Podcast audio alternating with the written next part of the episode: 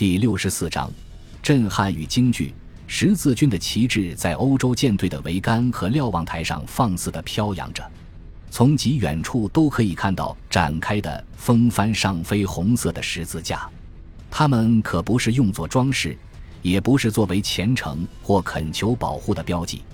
不是每一个参与此次航行的人都知道曼努埃尔一是粉碎伊斯兰世界的疯狂野心，并自命为寰宇之地的，但认为自己此次参与的是一次和平贸易之旅的人，即使有也是极少数。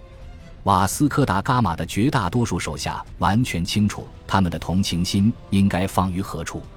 对水手和士兵们来说，海军上将是值得他们不假思索地为之效忠的公认领袖。对船长们而言，他是个精明的指挥官，会经常咨询他们的意见，同时也绝不推卸责任。对神父们来说，他是个致力于上帝之事业的十字军骑士。平民永远是被卷入战争的，敌方的人民也永远被夸张成非人的异类。而当人们认为自己是为信仰而战时，战争的残酷往往会步步升级。在征服者屠城乃家常便饭的时代。达伽马的拥趸和死敌都不会把他袭击米里号看作不合情理的做法，只有像文书托梅洛佩斯这样耽于沉思之人，才会震惊于圣战的人道悲剧。商人的代表们之所以宁愿选择谨慎行事，有他们各自不同的理由。他们的雇主为舰队提供了一大笔资金，而马泰奥达贝尔加莫私下里注意到。海军上将似乎决心把十字军事业置于贸易之上。唐瓦斯科已明确表示，他只会允许少数人离船，并直截了当地指出，他们应该在他安排的地点，以他确定的价格购买香料。他们别无选择，就像贝尔加莫说的那样：“我们知道他的决心，不想反对他，所以都欣然同意了。”然而，如果再发生像对米里号那样的野蛮袭击的话，他们怀疑自己是否还能买到任何东西带回国去。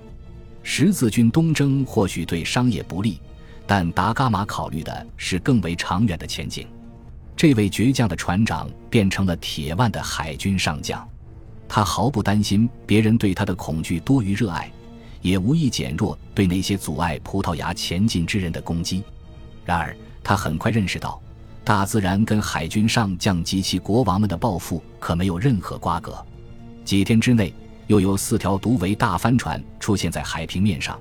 圣保罗号开船去追赶他们，阿拉伯船逃往陆地方向，其中有三条船在一条河流的沿岸消失了。第四条船慌忙之中撞上了浅滩，圣保罗号赶上了来，抛下锚钩避开了浅滩，登船小队蜂拥而上。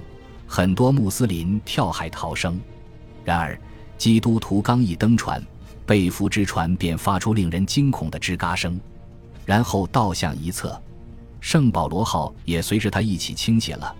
船员们被迫赶紧分开这两条船，受损的船只缓缓没入海浪，孤立无援的人们抓住任何够得到的东西以等待援兵。欧洲人放下小船，但船桨在巨浪中毫无用处。巨浪开始肢解轻体的独桅帆船，登船小队还未获救，船身就因灌满了海水而开始下沉，包括满舱盾牌刀剑在内的货物全都被冲上岸去。那里出现了一群当地人，准备把遇难船只洗劫一空。十月十三日，达伽马在好望角失踪的三条船中的最后一条也驶进了视线之内，他消失了太久，人人都以为他已经沉没了。在海上，情绪从沮丧立即转为庆祝的情况时有发生。舰队追踪阿拉伯船已有一个月，再也没有掉进罗网的新船了。在此期间，达伽马一直都收到来自卡纳诺尔的科拉蒂里的信件，后者反复向他保证随时为他效劳，可以把自己境内所有的香料都给他，任他定价。装船的时间即将耗尽，达伽马不情不愿地下令起航。十月十八日。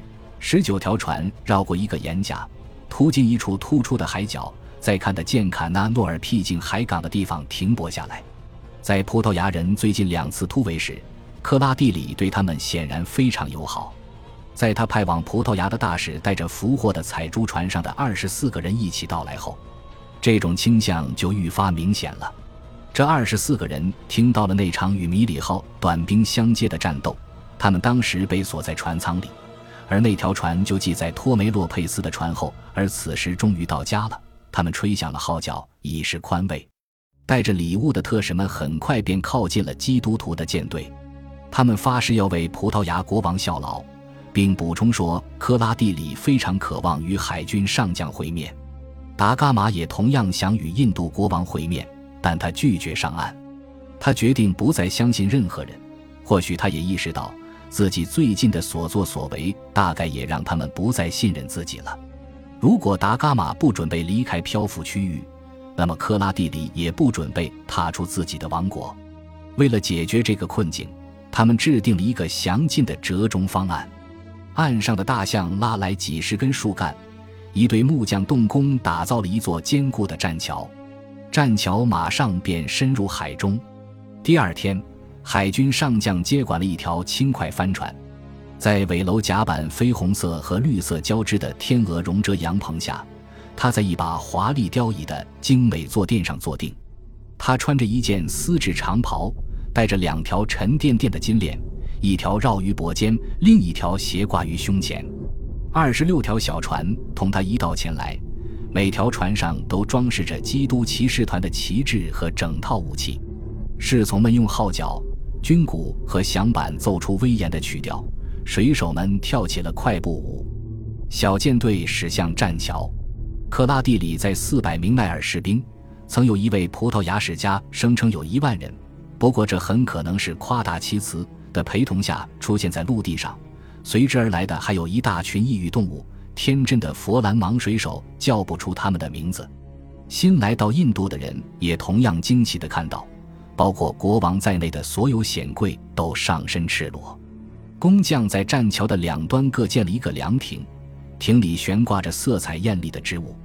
士兵们在岸边的凉亭前停下，克拉蒂里和三十名侍从走入亭子。他们过了一会儿才出来，骄阳灼人。克拉蒂里年过七十。而一行人也跑得力不从心了。当海军上将的轻快帆船靠近海边的凉亭时，克拉蒂里也走下了栈桥。两个人舞动着有牛头装饰的重杖走到他前面，另有二人手持画有白色药鹰的棍棒在周围跳舞。托梅洛佩斯嘲弄的记录说，他们看起来像一对葡萄牙女郎。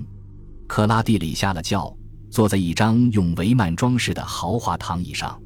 达伽马仍然拒绝登陆。不知所措的国王被迫屈尊，隔水与他握手。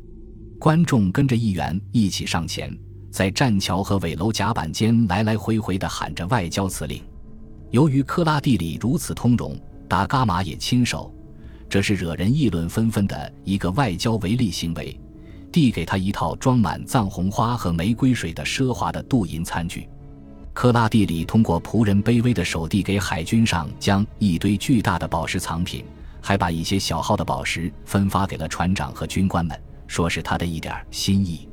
达伽马迅即把话题转到了生意上，但他想要定下香料关税的企图遭到了国王的断然拒绝。国王答复道：“访客们来访的时间太早了，香料还没运来呢。总之，他不关心这些问题。”他会命令商人们来拜访欧洲人，那样他们就可以谈生意了。两小时后，克拉蒂里声称自己累了，随即离去。葡萄牙人在他沿着栈桥远去时放了一轮礼炮。达伽马回到舰队后，通知商人们采取一致行动。马泰奥达贝尔加莫记录说：“对于葡萄牙国王和海军上将的要求，克拉蒂里一切照办，包括对卡利卡特的扎莫林宣战。”以及强迫国内的商人们以海军上将制定的价格出售香料，达伽马决定自己做主，为葡萄牙国王达成最划算的交易。但科拉蒂里实际上根本没有答应任何这类的要求。第二天，商人们来了，可让达伽马沮丧的是，他们全都是穆斯林。他们和往常一样，对欧洲人的货物嗤之以鼻。葡萄牙人确信这不过是个议价的策略。但更糟的是，他们的要价远高于往年。一番讨价还价后，谈判破裂了。达伽马开始嗅到一丝险恶阴谋的味道。